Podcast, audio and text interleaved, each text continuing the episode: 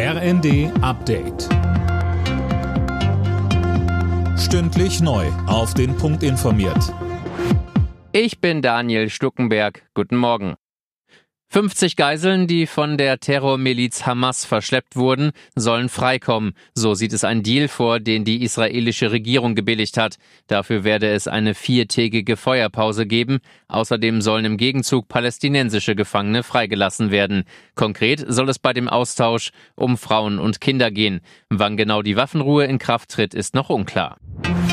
Die großen Geldtöpfe der Ampel sind vorerst weg. Nach dem Haushaltsurteil des Verfassungsgerichts hat Finanzminister Lindner jetzt auch den Krisenfonds WSF, den sogenannten Doppelwumms, mit einer Sperre belegt. Christiane Hampe.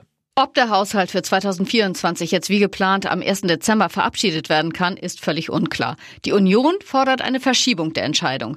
Die Bundesregierung müsse vorher erstmal klar machen, wie sie denn die Milliardenlöcher stopfen will.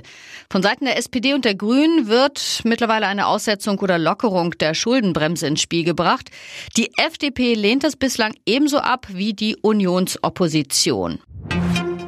Über 13 Millionen Niederländer sind heute dazu aufgerufen, ein neues Parlament zu wählen. Der langjährige Ministerpräsident Rütte tritt dabei nicht wieder an. Seine Viererkoalition war im Streit über die Einwanderungspolitik zerbrochen.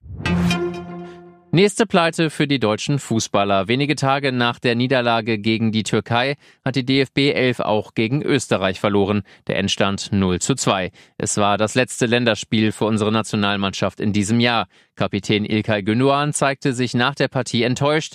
Im ZDF sagte er, alles ausgemacht. Der Frust und die Enttäuschung über sich selbst auch. Und am Ende haben es den Österreichern auch viel, viel zu leicht gemacht, äh, zu kreieren, die Tore zu machen. Und äh, selbst waren wir einfach nicht gut genug. Alle Nachrichten auf rnd.de